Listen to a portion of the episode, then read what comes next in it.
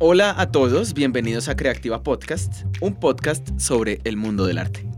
Mi nombre es Tarek Burney. Y yo soy Nicolás Muñoz. Creativa es un espacio en donde nos sentaremos a conversar con expertos y profesionales de distintos campos del arte para descifrar ese misterio que es vivir del arte.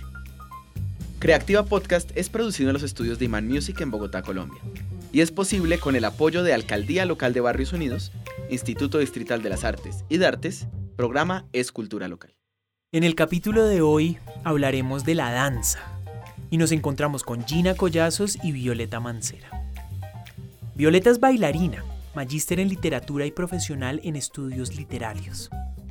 Es cofundadora de la Fundación G Caribe, Pensamiento, Cultura y Literatura, fundación enfocada en el estudio poscolonial de las problemáticas culturales, socioeconómicas y políticas de Latinoamérica y el Caribe. Actualmente y desde el 2017 es la directora de La Cuartada Centro Cultural, un espacio que busca tejer la danza, el teatro, la literatura, la reflexión social y crítica. Pedagoga, gestora, especializada en la dirección de grupos de danza de diferentes edades y con condiciones socioeconómicas en conflicto. A lo largo de su carrera ha sido bailarina e intérprete de diferentes escuelas y compañías reconocidas del país. Ha trabajado en proyectos televisivos y musicales y ha sido docente en algunas de las mejores escuelas de danza de Bogotá. Su experiencia como bailarina hace más de 20 años y como docente hace más de 15 ha fortalecido su noción de la danza y la literatura como detonantes de nuevas perspectivas identitarias para que mujeres y hombres se construyan como sujetos activos de las sociedades de las que hagan parte, conscientes y con responsabilidad social, de memoria e historia. Gina Collazos nació en Bogotá y desde muy joven viajó alrededor de Latinoamérica encontrando siempre un hogar en la danza. Tiene entrenamiento de más de 20 años, pasando por diferentes géneros desde el ballet, hip hop, afrocontemporáneo, contemporáneo y el jazz. Hace parte de la compañía de danza contemporánea Periferia, con la cual ha bailado en escenarios en Polonia, Lituania, India, Tokio, Vietnam, Panamá, Bolivia, Brasil, entre otros. Es co-creadora del colectivo de artistas AOS, directora general de su propio proyecto de micromusicales del jazz, Let's Rag. Maestra de técnica de jazz en la carrera de artes escénicas de la Universidad Javeriana de Bogotá y el programa de formación profesional del Explos. Co-creadora de Gira Colectivo, exploración interdisciplinar que utiliza el jazz desde la historia y la cultura como concepto de creación. En la escena comercial ha sido coreógrafa de planta de series en televisión como Chica Vampiro, Yo Soy Frankie, entre otros y ha sido coreógrafa de videoclips para artistas como Carlos Vives, Gracie, Mike Bahía, Fanny Lu, entre varios otros. Tarik y yo no conocemos mucho sobre, sobre la danza y, y, este capítulo va a ser bastante educativo, no solo para muchos de los que nos están escuchando, sino para nosotros Entonces quiero que nos introduzcan un poquito en ese mundo de la danza, qué tipos de danza hay, qué géneros hay, eh, qué, especialidades, eh, por qué especialidades se puede ir un bailarín o si puede especializarse en muchos campos de la danza. Metámonos un poquito en ese, en ese universo. Bueno, eh, pues yo siento que uno en la danza tiene que sí o sí ser demasiado camaleónico eh, y buscar las maneras de, de, sobrevivir. Y eso está bien, eso no está mal. Yo creo que muchas de las razones por las cuales yo dudé mucho de dedicarme 100% a la danza era por todas las mentiras que nos dijeron eh, que estaban rodeando eh, el, campo, el campo artístico de los bailarines, como por ejemplo, usted solo va a poder bailar hasta los 20 años, eh, si usted se engorda, olvídese. Em, demasiadas preguntas que se hace la gente y que se da la misma, las mismas personas dan esas respuestas sin realmente conocer de qué vivimos. Mm. Y cuando yo me di cuenta que hay un montón de posibilidades dentro del campo de la danza, como por ejemplo, yo en este momento estoy trabajando con un proyecto en televisión, pero también estoy bailando una obra, pero además dirijo un proyecto propio y además enseño. Ya son cuatro campos distintos Solo por mencionar algunos en los cuales uno puede igual desarrollar su visión propia como artista. y yo sí siento que es muy importante que, que cuando uno, independientemente del proyecto en el que esté, tiene una visión clara de lo que quiere reflejar con su arte, eso no se puede nublar ni borrar. En donde esté uno tiene que, que, ir por eso. Y yo en este momento pienso que hay mucha desinformación con respecto a la danza y hace parte de nuestro trabajo también informar. Como, como al principio le informé a mis papás, no, espérate, voy a vivir de la danza por este y este y este motivo. Eh, y, y, y, la ignorancia no está mal. Yo siento que tenemos ahí como un conflicto con la palabra ser ignorante con algo y todos somos ignorantes en algo. Entonces hay que saber reconciliarse con esa palabra y, y educar en lugar de, de entrar a pelear con, con, con, un sistema o con unas formas en las que uno trabaja. Yo sí creo que es como una manera de enseñarle a la gente, no, mira, mi trabajo vale esto, por esto y esto y esto, por este recorrido, porque yo además de hacerte la coreografía llevo tantos años entrenando, porque además sé de esto, pero también sé de esto, pero también te puedo dar un precio por esto. Entonces son un montón de cosas que la gente ignora de nuestra profesión, que uno las está conociendo, pero también es parte de la responsabilidad de uno decirlas en voz alta y, y, educar al, al que lo contrata, al que ve el espectáculo, al que toma la clase. Yo siento que por ahí es el camino. Yo pienso que hay tantos estilos y géneros de danza y un universo tan infinito, pero a veces nos olvidamos de volver al principio y el principio es que la danza parte desde el propio cuerpo, ¿no? Entonces creo que esa noción del cuerpo está completamente desdibujada desde, la primera, desde las primeras edades, eh, desde que estamos pequeñitos, ¿no? son muy pocos los colegios. Em, con la formación o con la clase en danza, ¿no? Que, una danza o un trabajo de formación que vaya un poquito más a, despertar esos gustos y esas posibilidades de de verdad poderse encarretar con la danza. Em, yo creo que desde ahí es que parte como esa posible carrera de, e, en, la danza, ¿no? De verdad que que, alguien pueda entrenarse o pueda sentir que es una, es una profesión eh, real, ¿no? Eh, real de carne y hueso, literal, literal porque lo estamos haciendo en nuestro cuerpo, porque es parte de la sociedad, porque es algo en lo que cargamos. Yo creo que las, las historias, las memorias, las resistencias, si hay algo en lo que se cuentan es en el cuerpo. Y creo que si desde chiquiticos nos enseñaran eso, como con, con, el juicio que hay que, que, hacerse, la gente podría acortar un poquito más el camino para llegar a bailar, a entrenarse, a, a, querer estar en un escenario que es casi siempre lo que un, un bailarín va a querer hacer. Eh, y luego entonces va a entender que habrá que entrenarse y luego entonces va, va, a querer entender que ese es un trabajo por el que se puede cobrar eh, y que es un trabajo que nunca se acaba, ¿no? El de, el de formación, el de, el de ser estudiante de, de danza. Mm. De hecho, se me viene a la, a la cabeza una frase que alguna vez escuché y es que el ser humano le ha dado más importancia a la palabra, aunque el movimiento vino antes que la palabra. Mm. Desde que estamos en la panza de nuestras mamás estamos moviéndonos, estamos en continuo movimiento y esa, esa desconexión que existe en el, en, el, en el común de las personas con su cuerpo se ve en la sociedad. ¿sí? Lo, podemos ver tangible en actitudes que hemos tomado como seres humanos que realmente nos desconectan de esa raíz, de esa verdadera raíz que es el movimiento. Entonces, ¿en qué momento hubo esa ruptura donde dijimos, no, lo que hablamos y lo que pensamos y toda la parte intelectual es mucho más importante que la inteligencia corporal que tenemos?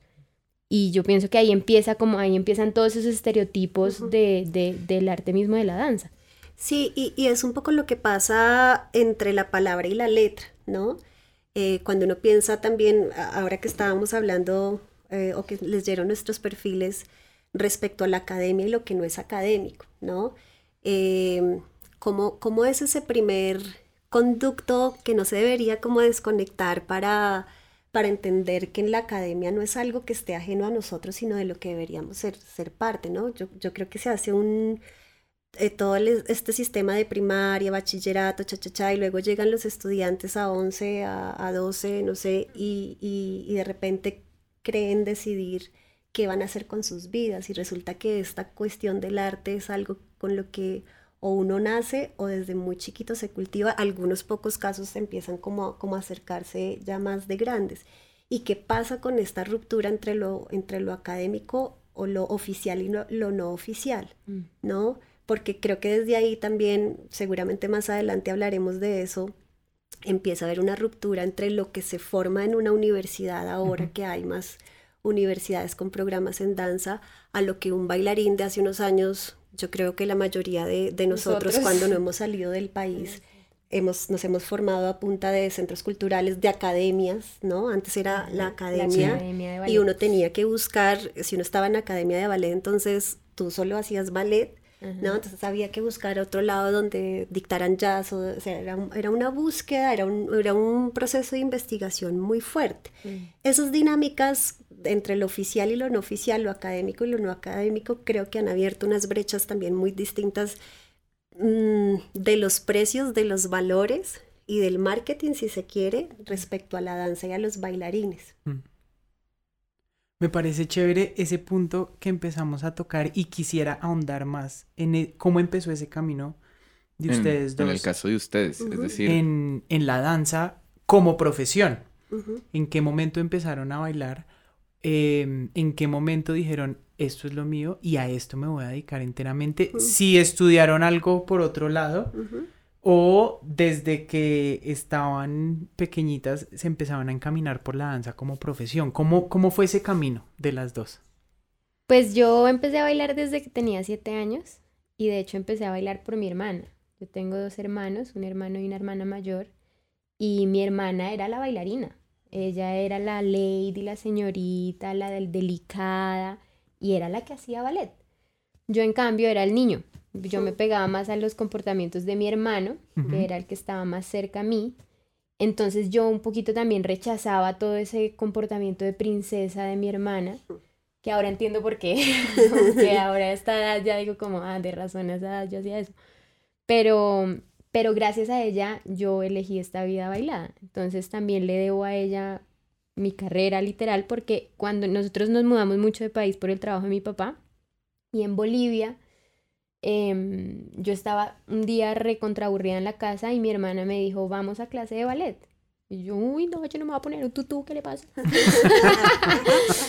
y terminé poniéndome el tutú y enamorándome del tutú profundamente, que yo también siento que ahí los profesores tienen mucho que ver. Y yo di con una suerte enorme de encontrarme con dos maestros increíbles en, La Paz.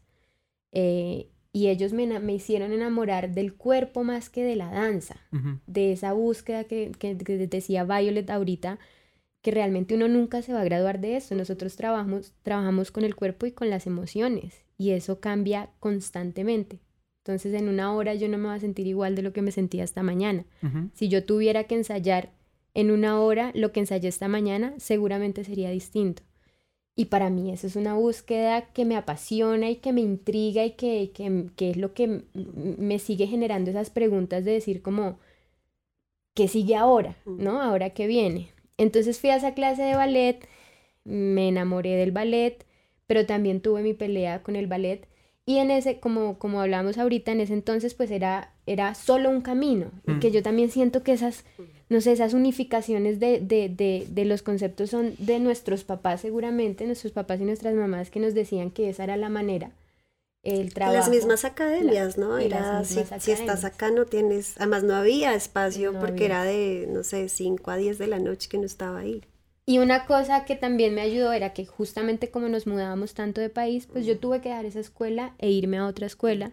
Y en esa nueva escuela descubrí que los pies eran importantes, pero no joda, los brazos también son súper importantes. Entonces también uno empieza a sentir como el maestro pues enseña según sus propias experiencias y sus propias habilidades y sus su propio conocimiento de su cuerpo, que es donde yo siempre como que trato de decirle a la gente, pucha, no se entrene solamente con una persona, mm. ¿sí? entre usted más información tenga en ese cuerpo, pues más, más material tiene en esa cajita de herramientas para mostrarlo no solamente cuando baila, sino cuando enseña. Mm.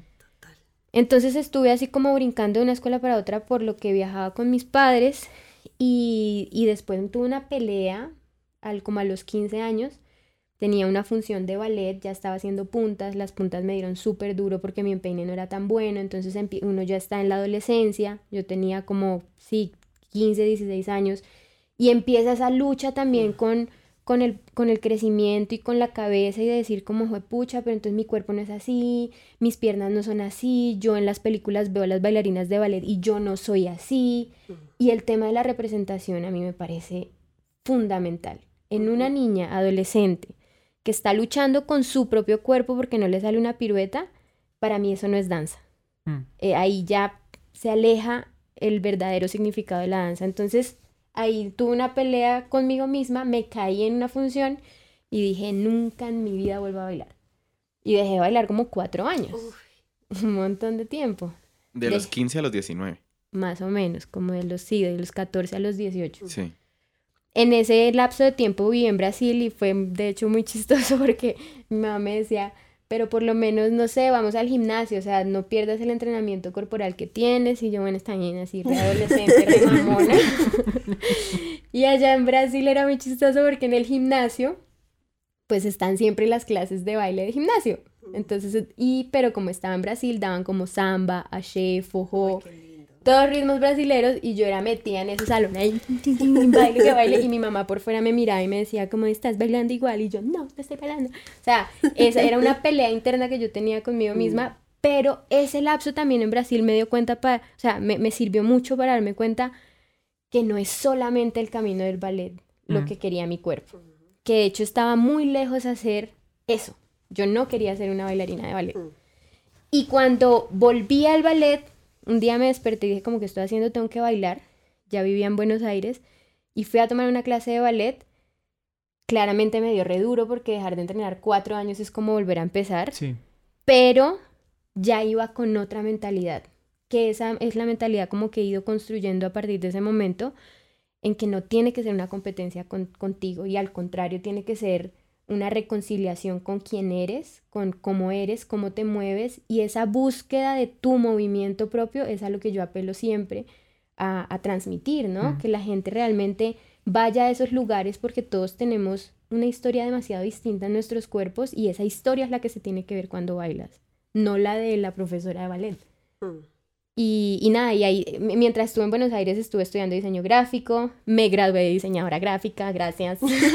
¿Has ejercido el diseño gráfico alguna vez? La verdad es que me ha servido mucho, me ha servido mucho porque mm, yo un poquito manejo mi propia imagen, entonces sí tengo Pero ha servido como de complemento para ti como bailarina. Y de hecho fue muy, muy, muy curioso que cuando me gradué de diseñadora gráfica, literal me gradué y le dije a mis papás, no, yo no puedo. O sea, y mi papá era como, no, pero trabaja, de pronto la universidad es distinto al trabajo, no sé qué.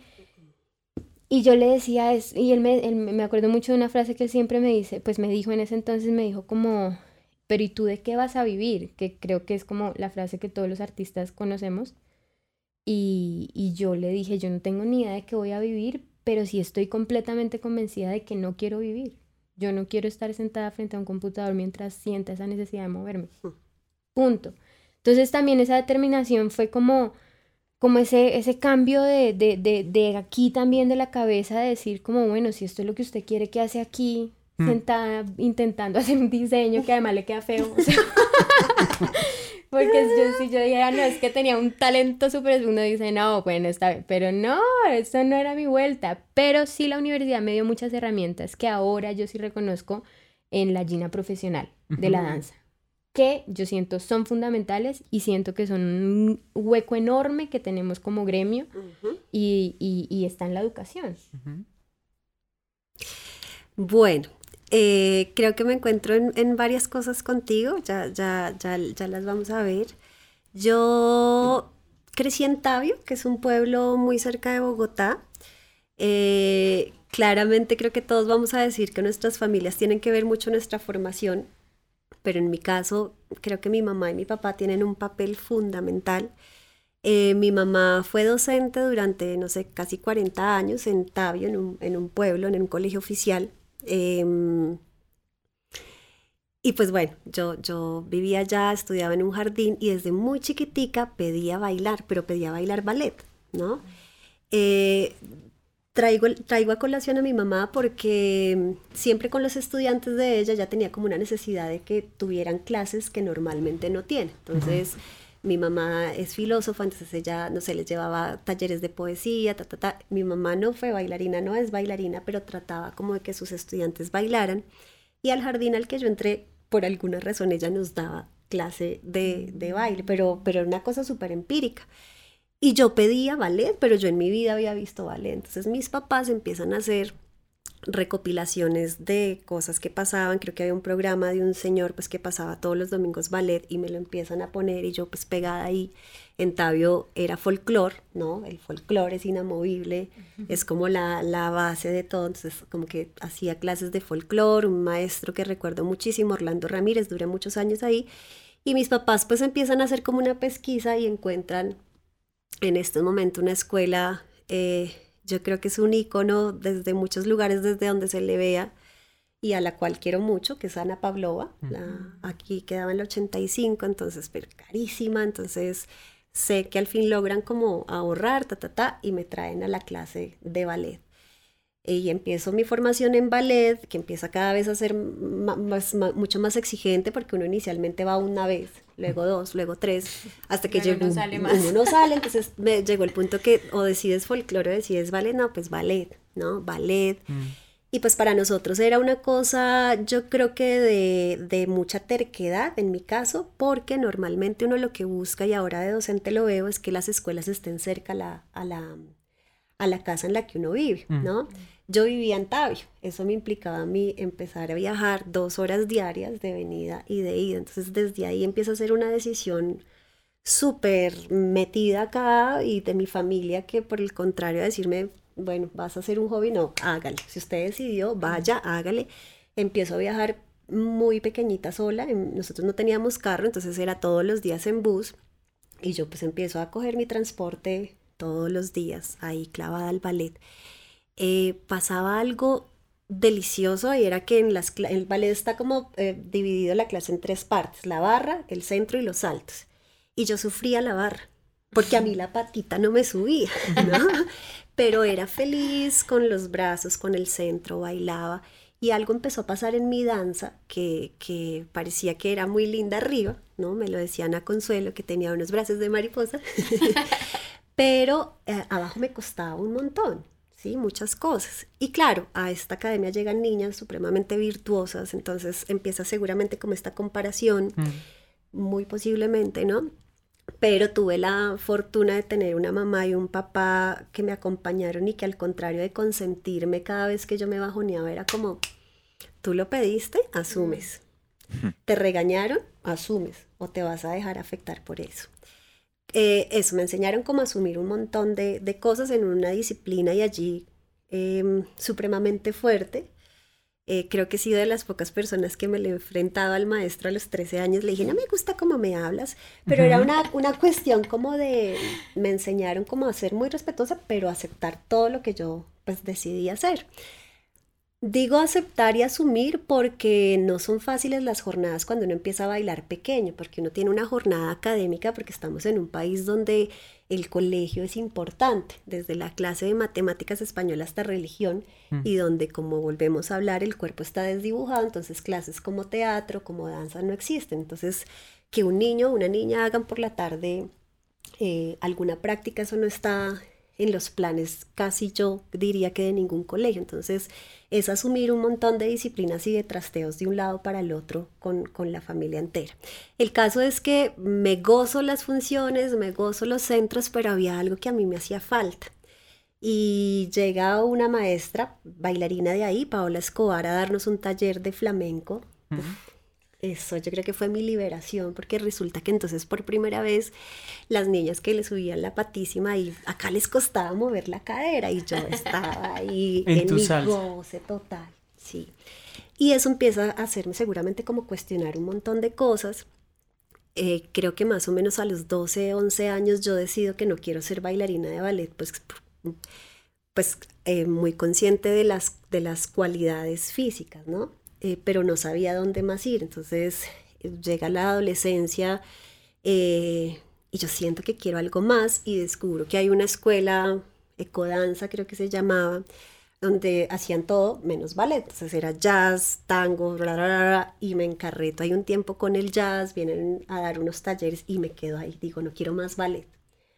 Yo tendría unos 15, 16 años cuando la directora Ana Consuelo Gómez, que murió hace dos, tres años, una mujer que es, yo creo que icono para la danza en, Colombia, em, me invita a trabajar. Tuve mi primera experiencia como profesora eh, entonces eso es como que mi gancho a, tenerme como en entrenamiento del ballet, pero mi otro yo, que es el bailarín, bailarina, empieza a picar jazz, a picar flamenco, me quedo como siete años en flamenco, em, a picar 80 cosas. Y también me gustaba mucho eh, la literatura, me gustaba leer, me gustaba escribir.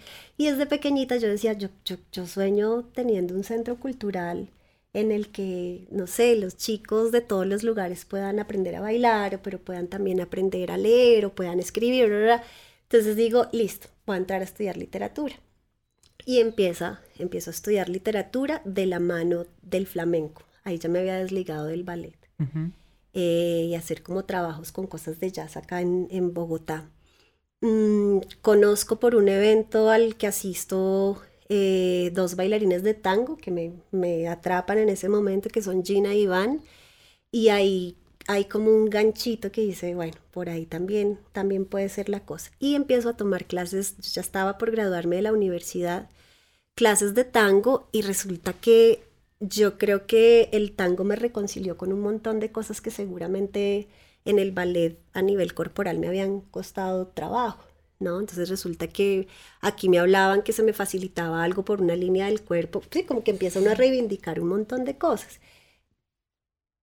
Cosas con las que había chocado porque más allá de pronto que no hubiera salido una pirueta, estaba pensando cuando, cuando decías de, esos choques con, con el ballet, es que nosotras cambiamos y crecemos y nos desarrollamos. Y entonces fue pucha, resulta que las caderas se nos ponen grandes o no sé, 80 mil cosas que pasan en el cuerpo que son los que pues, nos hacen estrellar con una técnica que es supremamente exigente y que requiere de unas condiciones para que sea según eh, el estereotipo o según la raíz pues, de donde viene, eh, que, pues, que la exigen para unos cuerpos específicos y que acá no tenemos, pero que como no nos enseñan pues que nuestros cuerpos acá son latinos y son de otra manera, entonces es como común meternos en un molde, ¿no?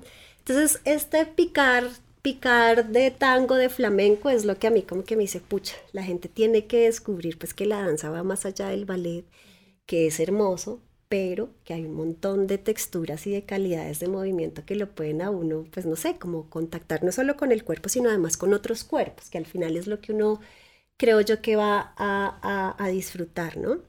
Entonces desde ahí como que terminé siendo, haciendo los enlaces entre la literatura y la danza, pero como un picaflor, sí. Como un picaflor, mucho después de, ya yo creo que había pasado por el tango, me había alejado de nuevo del flamenco, eh, vuelvo a entrenarme en ballet, ¿no? Porque digamos que desde que empecé a trabajar a los 15, 16 años como profesora de, ballet, empiezo pues a trabajar en todas las escuelas de, ballet, eh, hasta que llega un día en que se da la posibilidad de montar el centro cultural, ¿no? Eh, después de haber pasado por escuelas, yo creo que casi todas las escuelas de Bogotá, la Pavlova, Soluska, la Compañía Danza Colombiana, de dar clases, de tomar, de bailar en, eh, con ellos también como parte de sus, de sus compañías. Eh, y ya, como que, como que dije, listo, es el momento de arrancar y de buscar la danza desde otro lado.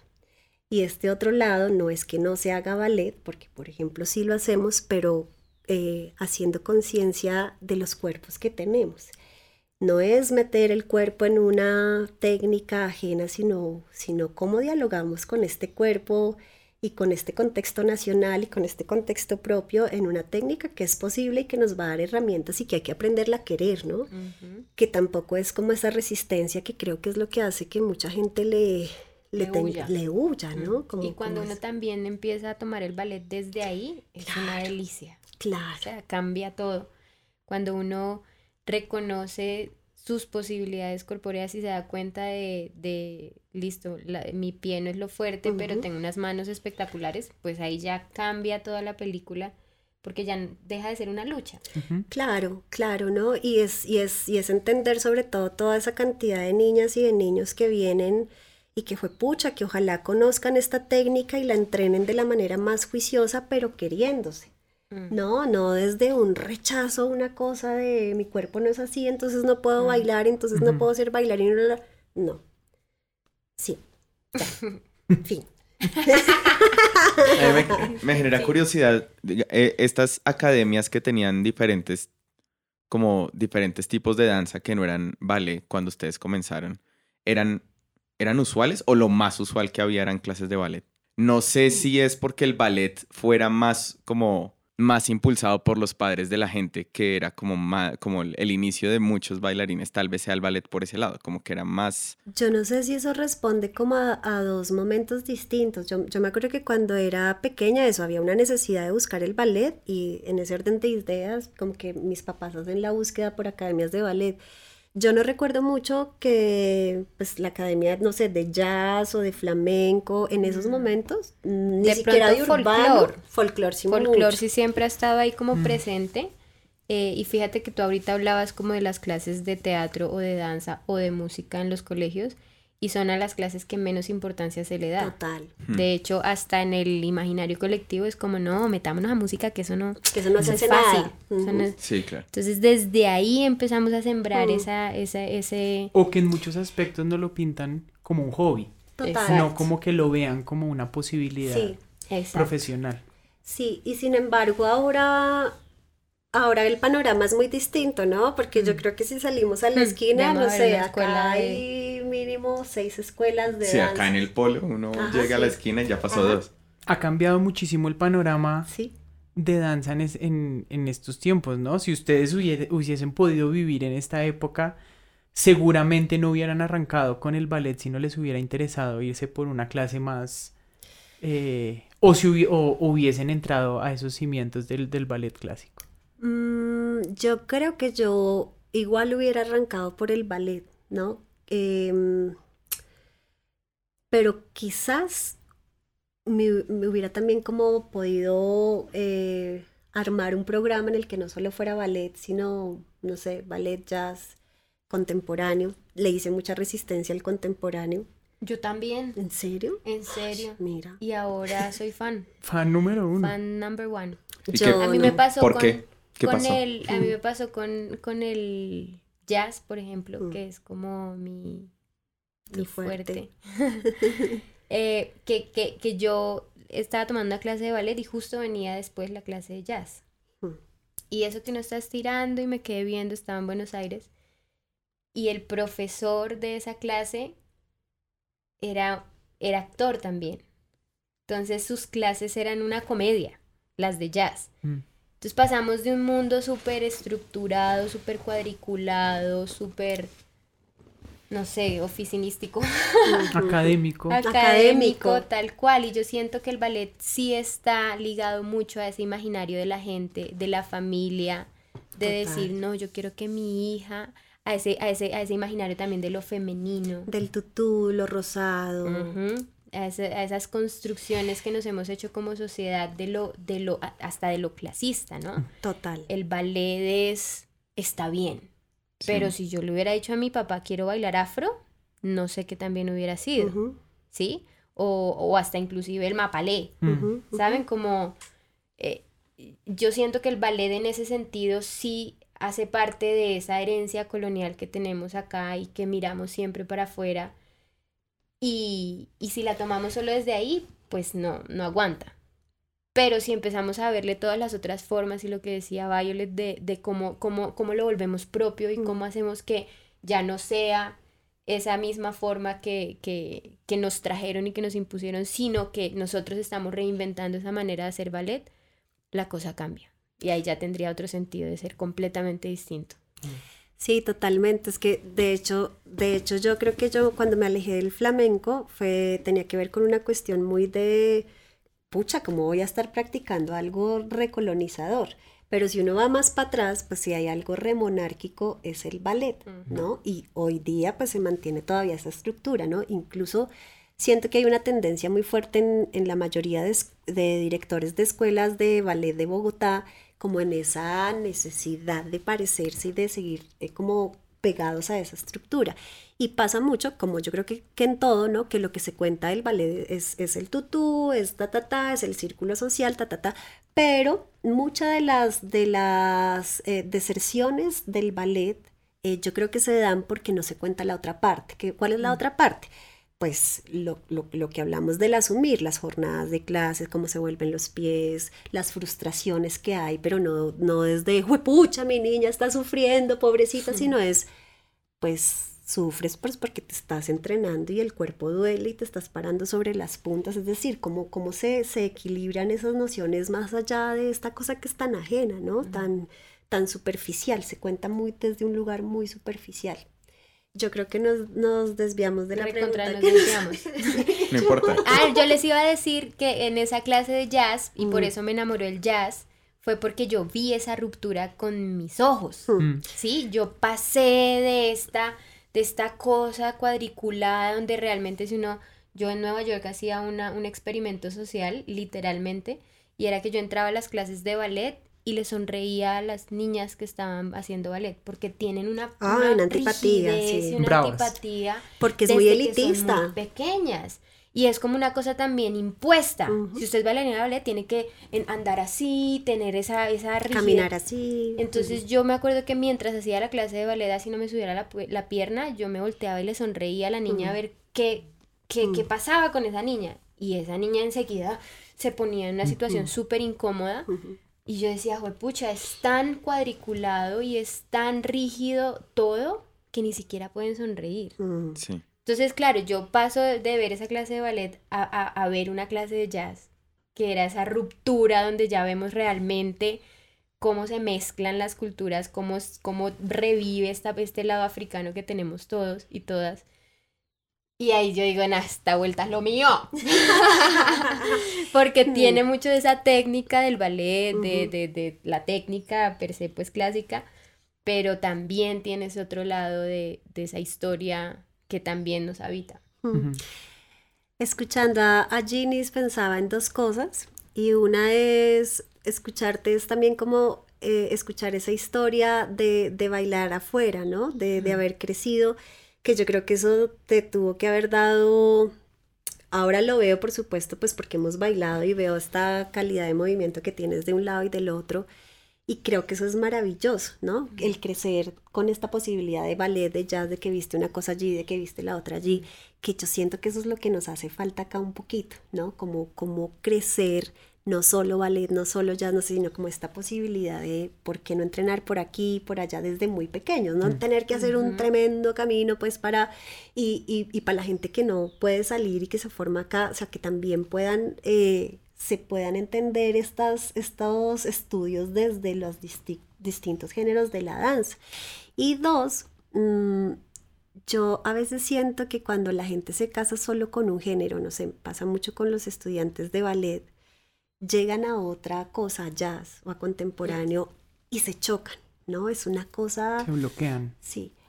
Y también pasa que cuando la gente ha logrado salir pasa algo muy bonito, pues porque resulta que se rompen con esta mm, única manera de mover el cuerpo y empiezan como, como el poder conversar, no solo conversar contigo, sino conversar contigo. Pasa otra cosa, pero es muy difícil, bueno, quizás ahora es más común que, que los bailarines, especialmente de las academias de ballet, Mm. hagan como esa, como esa ruptura, ¿no? Y como que hagan este panorama que, que sea. Y pasa igual con el urbano y con sí, todo. Ahorita se están abriendo un poquito más las mm. posibilidades en cuanto a gremios, también porque el trabajo mismo lo exige. Tú ya no buscas un bailarín solo de ballet, tú buscas un bailarín que te haga jazz, que te haga hip hop, que te haga ballet y que eh, pero, pero yo igual siento que el camino con respecto a otros países en términos de educación en la danza, estamos re lejos.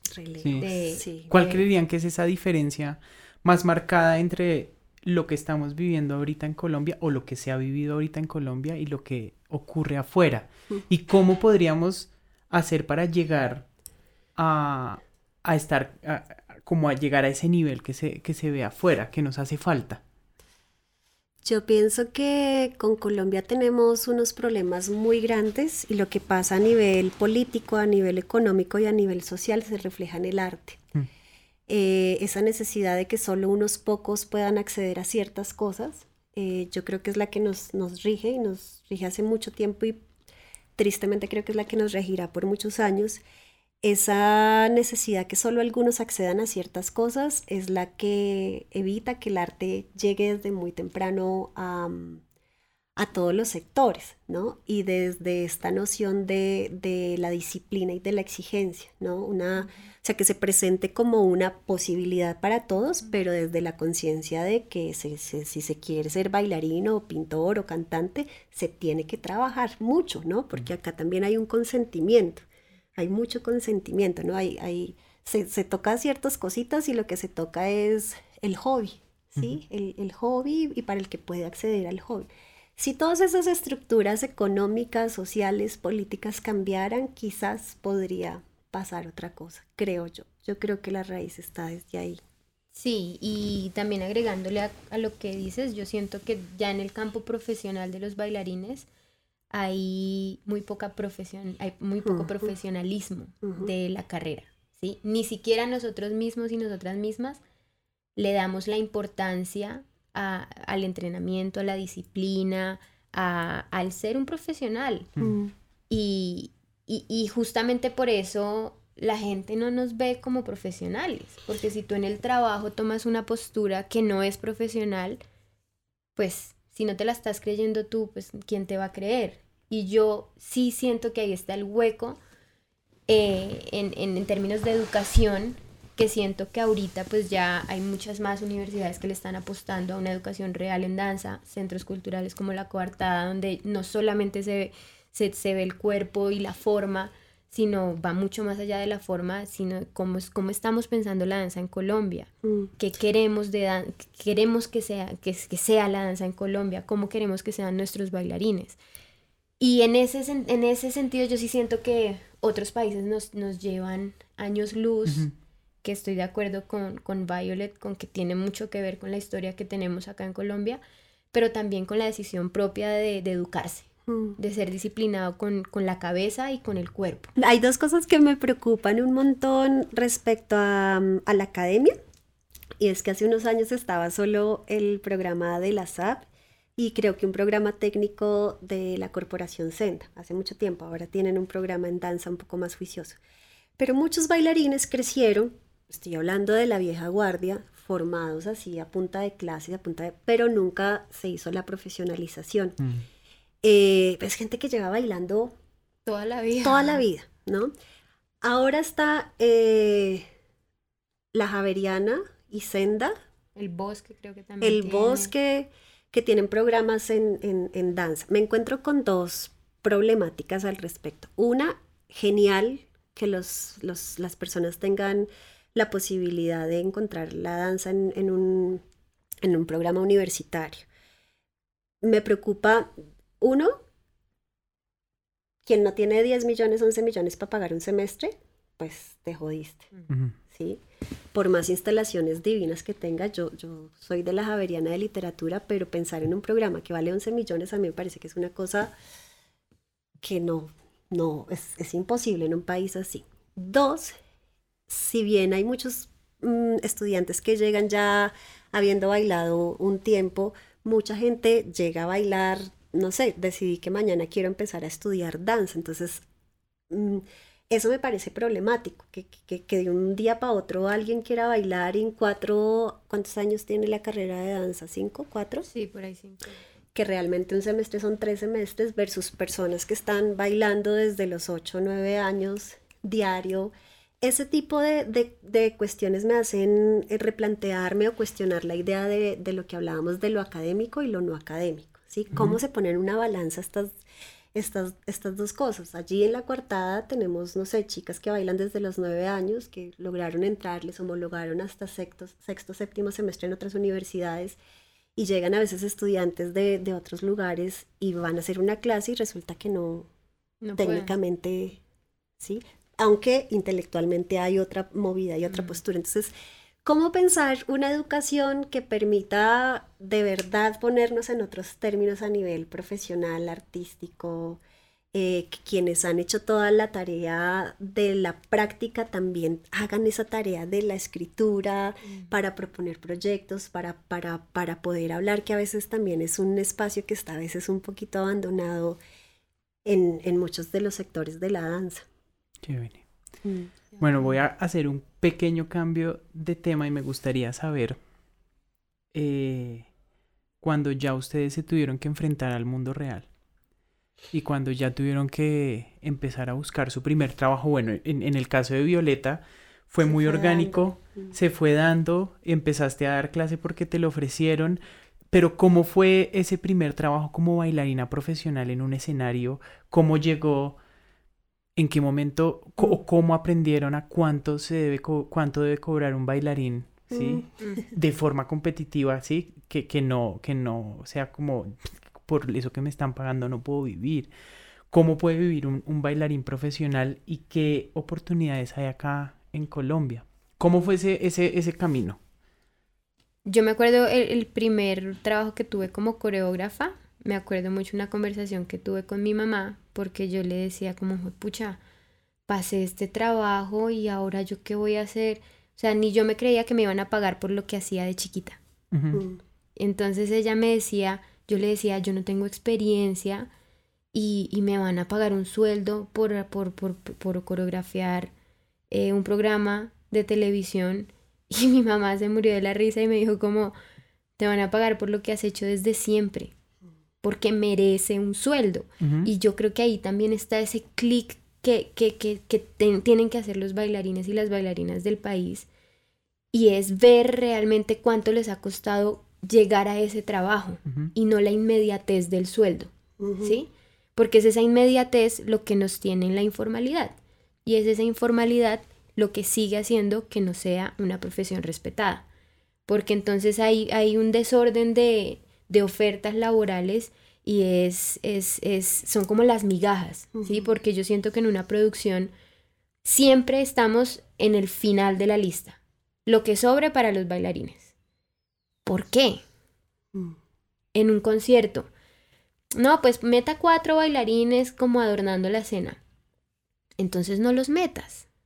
Sí, y esa es una pelea que tengo yo ahí como con, sobre todo en la parte comercial, porque yo, yo siento igual que esa parte comercial es lo que me permite a mí vivir de la parte artística y lo que me llena ya otra, otros, otras partes de mi ser es ese sueldo de lo comercial.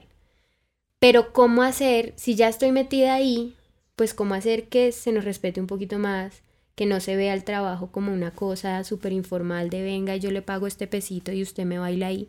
Entonces pasa mucho eso, no, ay, pero es un minutico bailando, porque me mm. está cobrando mm. tanto? No es un minutico bailando, es toda una vida entrenando, es toda una vida eh, teniendo una disciplina que yo siento que mucha gente no tiene ni idea de, del, del, cansancio corporal, de dejar de hacer muchas cosas por estar entrenando, de inclusive yo recuerdo mucho en mi época del colegio, pues yo no tenía vida. O sea, yo estudiaba y me iba a bailar, mm. punto, esa era mi vida. La gente no ve eso. Entonces, si para mí fue difícil creérmelo en ese primer trabajo, decirme a mí misma como si yo me merezco este sueldo porque llevo desde los siete años haciendo esto, es esa informalidad la que yo siento que debemos cambiar el chip. Y antes de aceptar un trabajo, ya sea como coreógrafa o como bailarina, eh, es saber las condiciones reales del trabajo y decir como, bueno, ¿qué tengo que hacer? ¿Cuánto tiempo me va a tomar? ¿Cuánto me cuestan los transportes? ¿Tengo, que, ¿Tengo que comer por fuera? ¿Me dan la comida? ¿No me dan la comida? Porque todo eso suma, eso es plata. Y si tú te vas a otras profesiones, esas profesiones cobran todo eso. Porque al bailarín no se le paga eso. Sí. Yo creo que mm, a nivel comercial tú eres una de las personas que lo tiene clarísimo. Yo, yo más o menos conozco cinco o seis personas que trabajan con, con, televisión, con bailarines, y creo que de esas cinco o seis personas, tres han sido como eh, en esta movida de la preocupación por el bailarín, lo cual es súper triste porque mm, Hay muchos bailarines que llegan a ser coreógrafos o que llegan a trabajar con, en la parte comercial, pero con el afán de pronto de salir en televisión o estar en cierto círculo, eh, lo cual los hace como cortar ese, ese clic en la cabeza que es lo que, lo que recupera el oficio, el valor de la profesión, de la profesión y la dignificación, ¿no?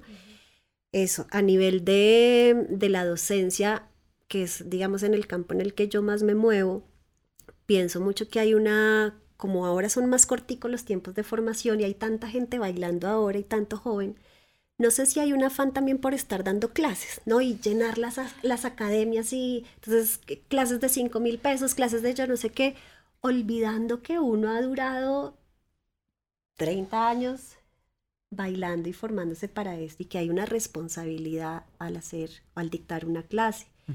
Eh, entonces hay un afán de figurar, ¿no? De ser reconocidos en las redes, de ser reconocidos en el medio, eh, pero no hay una conciencia de cómo hacerlo. Yo no sé cobrar, todavía es que no sé cobrar. yo, estoy tratando, de verdad, y eso ha sido una cosa que ha surgido como justamente en la pandemia, y es como, como, como empezar así sea por una reunión entre las personas que más trabajo tienen en este campo de lo comercial, videoclips, conciertos, televisión, porque en, en el otro lado es demasiado diferente funciona muy mm. diferente, uno acepta proyectos por el por, por, amor, por amor al arte, amigos, por querer bailar, por mm. compartir. Sí. Pero, pero en lo comercial no. Sí. O sea, en Colombia no existe un, una gremiación o asociación. Existe. Es muy bebé todavía, siento. ¿Cuál es? Hay dos, de hecho. Hay dos. Una que creo que es la que Ginny se está pensando que es la Asociación Colombiana de, Bailarines. Y otra, de, hecho yo hago parte de, esa que es AMAT, que es Asociación Metropolitana de Academias de Danza, que eh, liderada pues, por un bailarín de la vieja guardia, Ricardo Sánchez, eh, y otro combo de bailarines. Eh, digamos que nace en tiempos de pandemia y un poco es por la preocupación, entre otras cosas, por los, por qué va a pasar con las escuelas de danza en, en, la pandemia, pues que fue algo que se invisibilizó por completo, ¿no? Eh, academias, bailarines, ta, ta, ta, ta, ta, ta, ta, Lo cual, esa, esa reunión de personas, de directores, de algunos bailarines, porque no todos los profesores y directores son bailarines, que ¿no?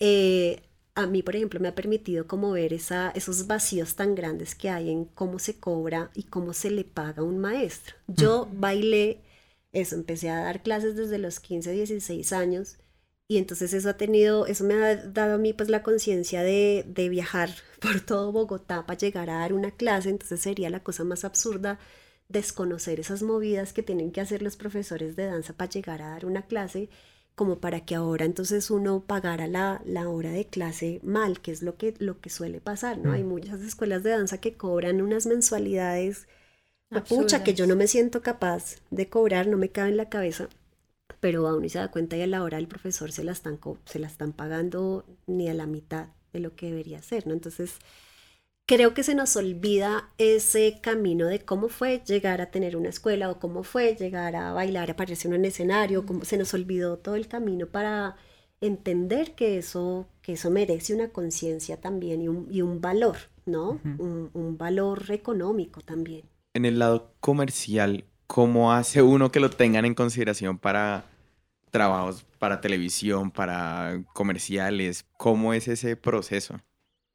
Yo, yo siempre trabajo como eh, con bailarines y bailarinas que, que, me han quedado bien y que con los con, con los las cuales eh, he llevado una buena, buena relación y no necesariamente tiene que ver con el mejor bailarín en cuanto a técnica, sino como el bailarín integral en cuanto a profesionalismo y en cuanto a seriedad con el trabajo, porque es un trabajo, ¿sí? Entonces, a mí de nada me sirve que seas em, es tremendo o tremenda bailarina si vas a salir con una niñada a la mitad del proyecto.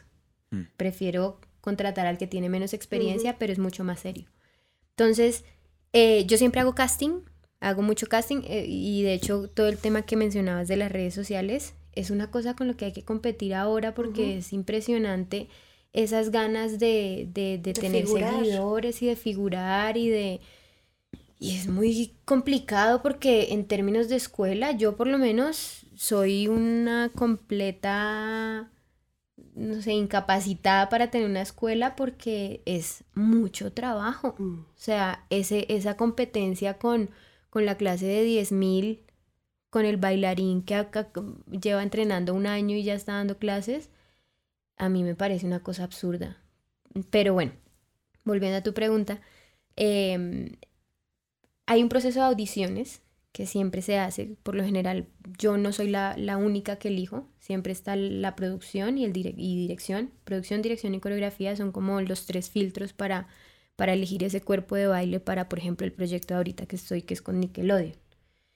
Y los bailarines también, esa es otra cosa que ojalá nos estén escuchando muchas y muchos bailarines, em, eh, no tienen un portafolio real y a eso me refiero con, con, ser serio con, su profesión. Usted quiere ser bailarín de, un videoclip, hágase unas buenas fotos. No me mandes una selfie para pasar un casting. Eso ya me habla que no eres un bailarín profesional.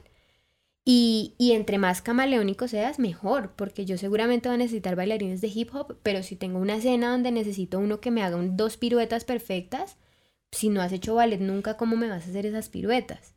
Entonces, eso, eso es lo que los bailarines no ven. Y mm. también todo ese trabajo detrás de, tampoco son conscientes de eso, no son conscientes que yo llevo muchos años tratando de decirle a las productoras con las que trabajo, los bailarines mínimo te van a trabajar con estas condiciones, con este sueldo y bajo estas mínimas eh, exigencias que tenemos para que sea un trabajo digno y, ellos no ven eso. Hmm. ¿sí? E, ignoran completamente eso. Entonces es muy fácil entrar o salir de un proyecto porque, porque la informalidad sigue demasiado presente. No hay una verdadera eh, dirección en cuanto a tu personalidad y a tu profesionalismo frente al trabajo que estás asumiendo. Mm. es, muy momentáneo. Ah, me gustó, ah, bueno, lo hago. No me gustó, no me voy. Mm. No, ven, no se ven las consecuencias de irse.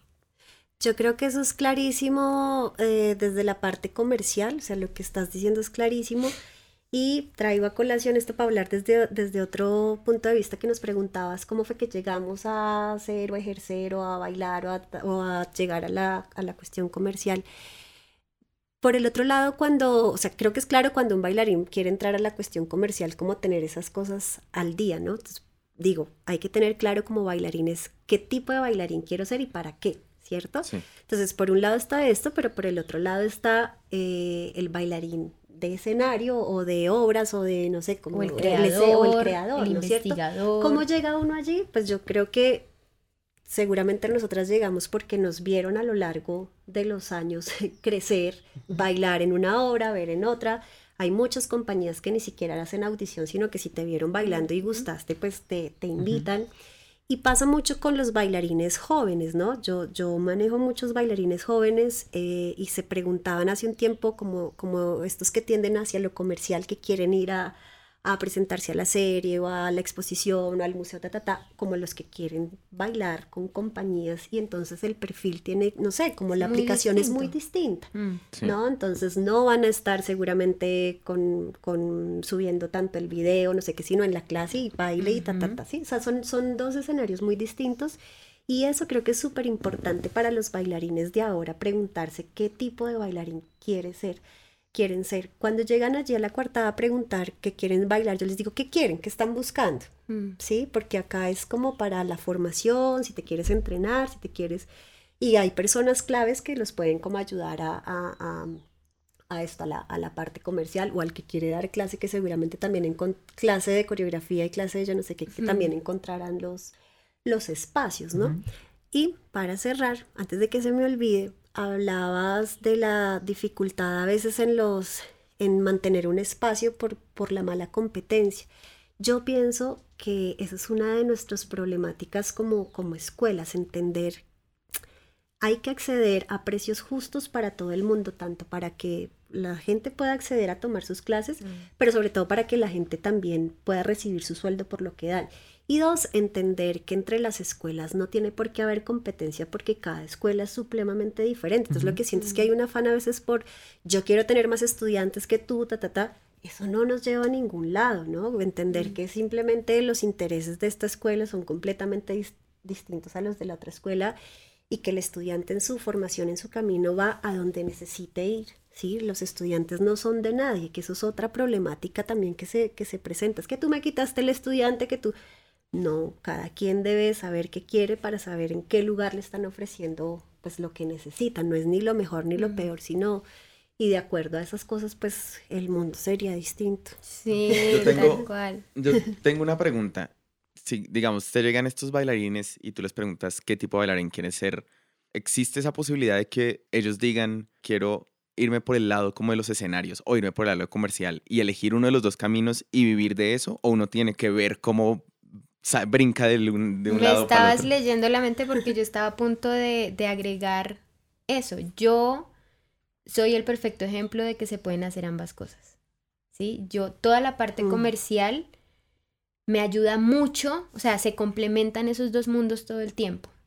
Y cuando la primera vez que yo trabajé en compañía, con compañía fue con Lobadis Pérez y con la compañía Periferia y fue otra cosa completamente mm. distinta otro mundo, otro universo, otra manera de, estar, mm. porque ahí ya no estaba dirigiendo, estaba siendo dirigida, estaba co-creando con compañeros y compañeras, y eso te cambia toda la película. Pero todo ese, ese, eso, eso que me agregó y que me sigue agregando la compañía y el trabajo en compañía, lo que sigo haciendo en términos artísticos, yo lo meto en, la danza comercial y siento que eso es también un poquito lo que hace que mi trabajo sea diferente, porque yo pensaba, por ejemplo, con los conciertos con Gracie.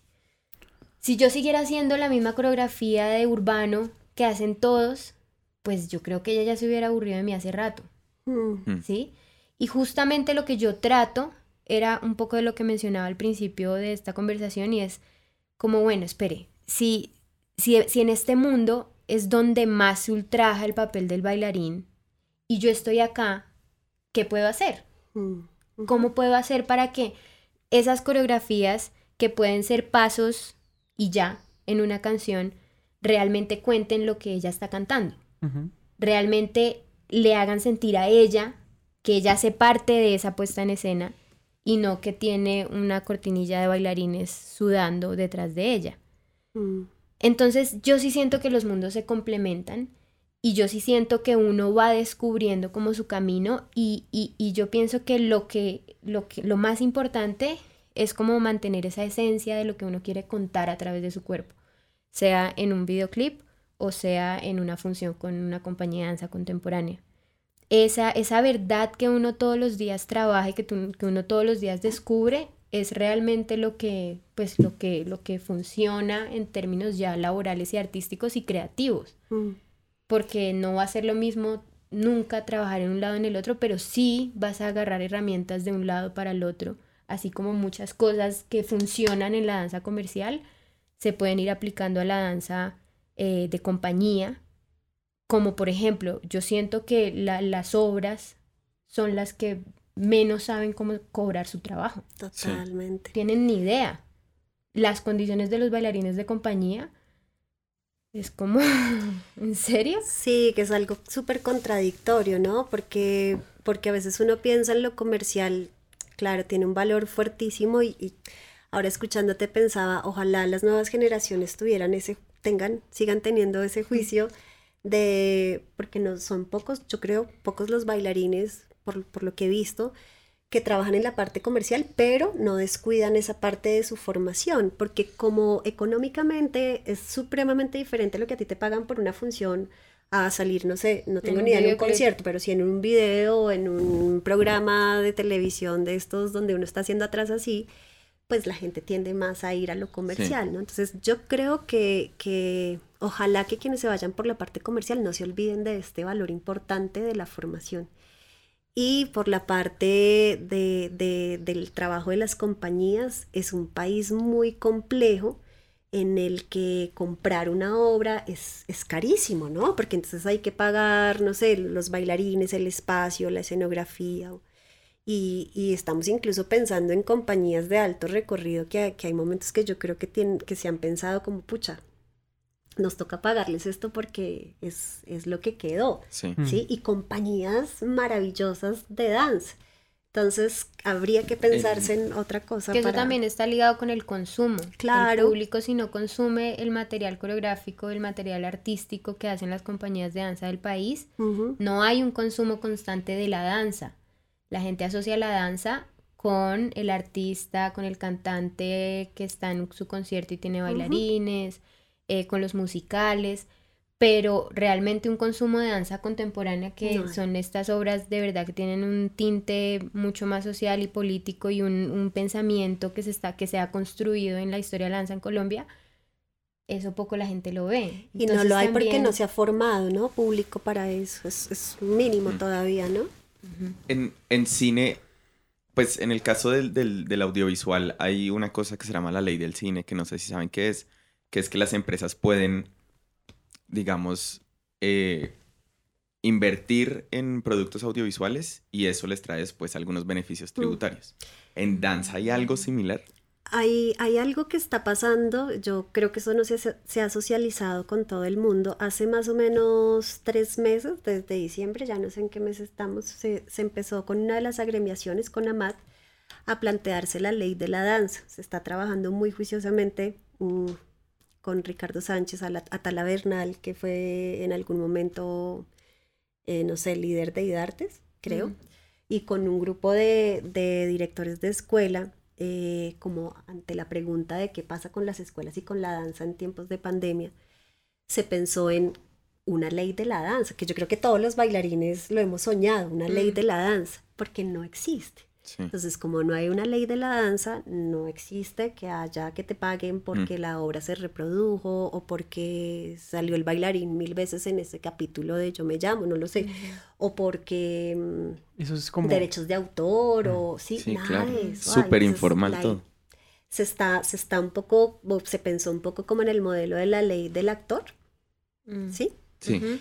Eh, pero estamos súper quedados, estamos súper quedados en, en eso. Entonces estamos completamente desprotegidos a nivel de salud, de seguridad, de pensión, de todo eso. Estamos, entonces calculen de ahí para allá. Por ejemplo, en eh, cómo se registra un- una coreografía en la Comisión Nacional de Derechos de Autor, ¿se puede registrar una coreografía? Yo no creo que se haya Yo tampoco. registrado, honestamente.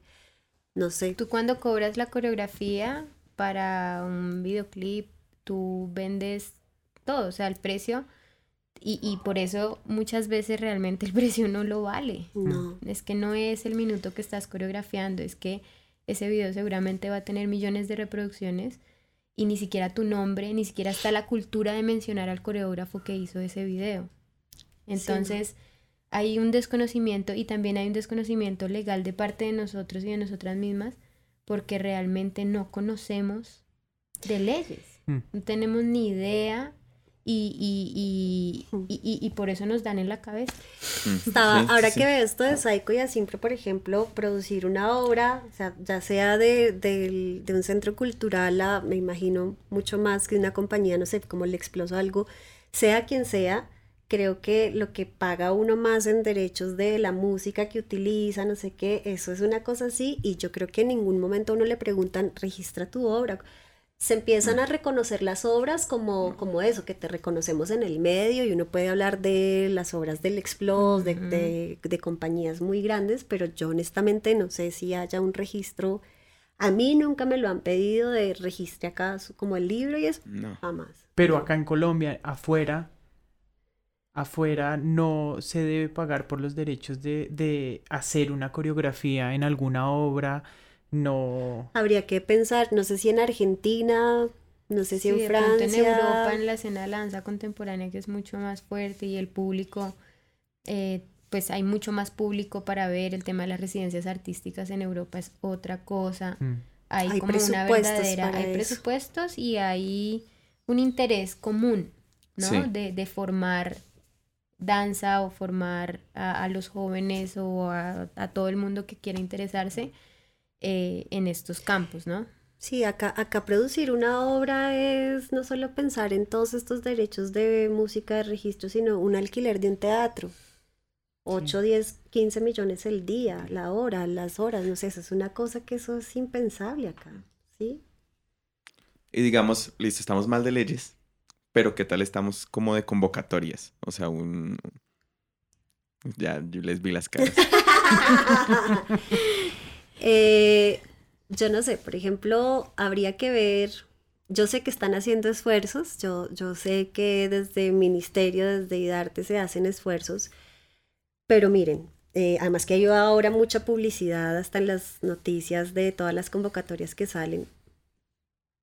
Pero si ustedes miran la última convocatoria, me parece que más de 10 convocatorias para danza no había sino creo que eran como siete, entre esas eran como tres para folclore, dos de urbano, ¿verdad? Y el censo de los bailarines está... O sea, primero no tenían un censo de cuántos bailarines éramos, ¿no? Eh, pero calculen ustedes siete posibilidades de aplicar a una beca cuando somos más de 300, más de 600 escuelas en la metrópoli.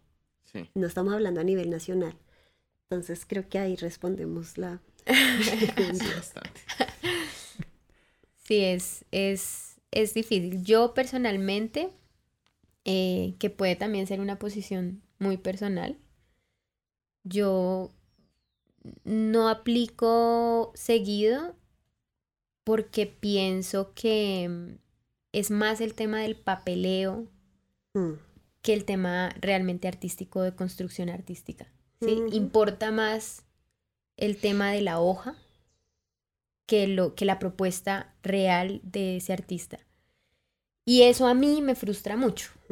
Entonces yo a veces como que puede estar bien o mal, pero a veces digo como, ay, ¿para qué? ¿Sí? Que puede ser también pues ligado con, con, no sé, la visión que uno tiene del gobierno colombiano.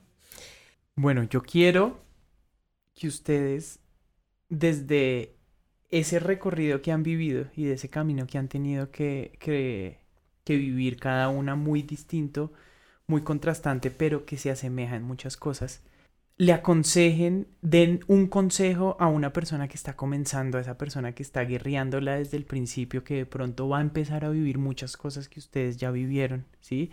Y que quieren ser profesionales en la danza. ¿Qué consejo le darían, Gina? A mí la la palabra que se me viene hace un par de años eh, es honestidad. Ser honesto con, con lo que dices, con lo que haces. Y si tú de verdad quieres algo, pues hay un montón de, de, de, pasos que tienes que seguir para conseguir ese algo. Pero ¿a qué me refiero con esa honestidad? Si usted quiere likes en Instagram, pues sea frentero y dígase a usted mismo en el espejo, yo lo que quiero es ser famoso. Y busque eso. ¿Sí? Porque, porque yo siento que la danza se disfraza mucho en eso. Como mm. en, como, ah, de pronto yo sé que bailo bien y entonces me desvío por un lado y, no estoy construyendo, o sea, no estoy, no está construyendo ni para un lado ni para el otro. Entonces, cuando, cuando yo digo honestidad, me refiero es justamente a, a, a, uno. Yo no quiero decir que, por ejemplo, ahorita a mis 34 años diga, no, ya, lo encontré. Eso no pasa. Pero sí hay una honestidad en, en, en saber qué es lo que quiere ser Gina Collazos en el medio. Y esa honestidad se ve reflejada en todos los trabajos, en la escena y detrás de escena. Entonces, yo pienso que el bailarín que se está formando primero tiene que empezar a nutrirse de muchas otras cosas, no solo la danza, la literatura, el cine, la radio, y ver cómo todas esas cosas realmente te van mostrando un camino real contigo mismo y contigo, o sea, decir como, bueno, si yo eh, quiero ser un bailarín comercial, ¿por qué quiero ser un bailarín comercial? Porque cada que salgo a un concierto y siento esa cantidad de gente gritando, me mueve todo, o porque quiero salir al lado de la foto con el artista. Si yo quiero ser un bailarín de, compañía de danza contemporánea, quiero ser un bailarín de danza contemporánea porque realmente estoy en una investigación con mi cuerpo y quiero ir descubriendo y respondiéndome preguntas con respecto a la danza y además quiero dejar un legado en la danza en Colombia o quiero viajar. Sí, como que yo siento que para mí el primer paso es eso, mirarse a los ojos en el espejo y decir como realmente qué quiero. Y eso es un trabajo diario. Mm. Eso es todos los días y ya con, con, con cada proyecto que uno asume eh, en un campo o en el otro, uno va descubriendo esa honestidad. Y ahí yo, por ejemplo, valoro mucho la edad, que antes, que, nos decían a nosotras? No, usted a los 30 ya mándese a recoger manita. A los 20. A los 25 ya va a poder usar ese diseño gráfico que estudió. Y eso es una gran mentira, porque entre uno más crece y entre uno más historias va guardando en ese cuerpo, pues más posibilidades tiene de, de hacer un trabajo real en danza, un trabajo duradero, no un TikTok. Respecto a, antes de, decir el consejo, ahora que dices lo de la edad, pienso mucho en Tino Fernández, mm. un director que murió a inicios del año pasado ya, mm. director del Explose Dance. Y mm, justamente él eh, solía trabajar con bailarines que pasaran ya los 30 años. No sé si al fin trabajó con, si en su equipo hay alguien menor, hubo alguien menor, pero creo que tiene que ver mucho con la madurez ¿no? Y la madurez del cuerpo también, que eso es algo también tan particular de él, ¿no? Porque acá, acá todo tiene fecha de vencimiento. Eh, con él había una reconciliación, yo creo que muchas nos reconcilian, bueno, mm. yo, con, con, el cuerpo, con la noción de cuerpo, con la noción de la edad, porque hay otro momento. Ya quería hacer esa cuñita y ahora sí, mm, yo creo que es lo que a diario hablo con las chicas y los chicos en la cuartada y, los, y las amigas Em, es la honestidad y es el trabajo consciente. ¿sí? Para mí un trabajo consciente es, sí, el entrenamiento del cuerpo, pero también anclado, para mí es fundamental anclado a un contexto social, ¿sí? ¿Qué tipo de bailarín, de bailarina eh, quiero ser en relación a mi condición de género, a mi condición de, de clase, a mi condición social, a mi condición de, de todo, ¿no? Yo no puedo, no creo en el arte por el arte, ¿no? Creo que uno tiene que estar en función de, de, la sociedad, en función de la formación, en función de qué es lo que uno quiere asumir, ¿sí? No, no es solo salir en la pantalla, en la foto, en la televisión, sino es venga y baile todos los días y asuma sus frustraciones, porque es que esto no es solo, eh, no solo lo rosado, no solo lo bonito, sino que para llegar a ese tono rosado hay un montón de caminos y de piedras que, que hay que estar dispuesto a aguantarse hay que creer. Hay que creer en uno. Eso es como cuando uno está en la clase de ballet y les digo, yo dejé de copiarse que, que, que el del frente tiene un cuerpo muy distinto al suyo. ¿Sí? Equivóquese en su propio cuerpo y asuma la equivocación con toda. El reconocerse, yo creo que ese es el, el, el consejo y la tarea sobre todo más, más especial. Yo creo que esto es un camino de reconocimiento diario reconocerse no solo de las cualidades, sino de los defectos y, hacer un camino y un amasajo, amasijo para, para bailarlo, porque es que si hay algo que no miente es el cuerpo a la hora de bailar, ¿no? Y una reconciliación constante. Una reconciliación con, con esas frustraciones, con mm. esos miedos. Que no es el consentimiento, ojo, ¿no? No es el consentimiento de, ay, pobrecita, me duele, entonces no, no es pucha, me cuesta y listo, y, tengo mis inseguridades y listo, y cómo voy a, hacia allí, hacia donde, hacia donde quiero ir. Y esa reconciliación también con el no, y la reconciliación con el otro, ¿no? Porque yo creo que si hay algo, pucha, que nos ha unido y que, que yo creo que yo, yo disfruto bailar en un escenario, pero disfruto bailar al lado de Gina y al lado de las amigas que uno encuentra en la danza. Entonces ese reconocer en la otra y en el otro ese, esa sororidad o ese compañerismo, esa cosa que esa complicidad. Esa complicidad, sí, es, es, es que la danza yo creo que es la metáfora de las relaciones sociales, ¿no? Si yo soy capaz de convivir con esto, entonces soy capaz, capaz de convivir con, con, la otra y con el otro en horizontalidades, ¿no? Tumbando esas jerarquías que a veces estropean tanto todo. Gina y Violeta, muchísimas gracias por acompañarnos en este capítulo. Invitadísimas a volver cuando quieran. Los micrófonos de Creativa Podcast están abiertos eh. para cuando quieran hablar de lo que se les ocurra. Me gustaría que nos dieran cómo contactar a la coartada o a sus compañías, las redes de, de ustedes, ¿cuáles son? Yo en Instagram estoy como arroba Collazos y ahí por lo general también como que posteo mi vida artística.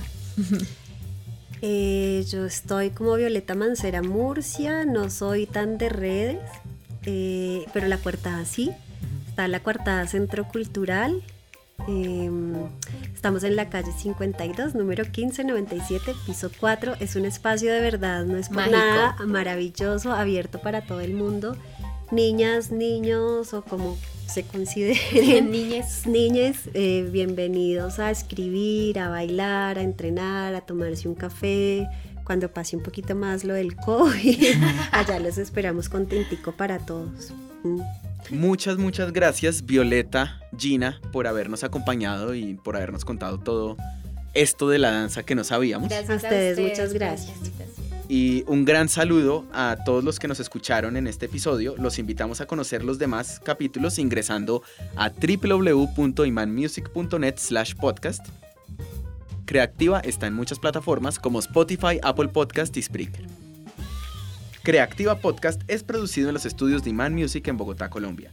Y es posible con el apoyo de Alcaldía Local de Barrios Unidos, Instituto Distrital de las Artes y de Artes, programa Escultura Local.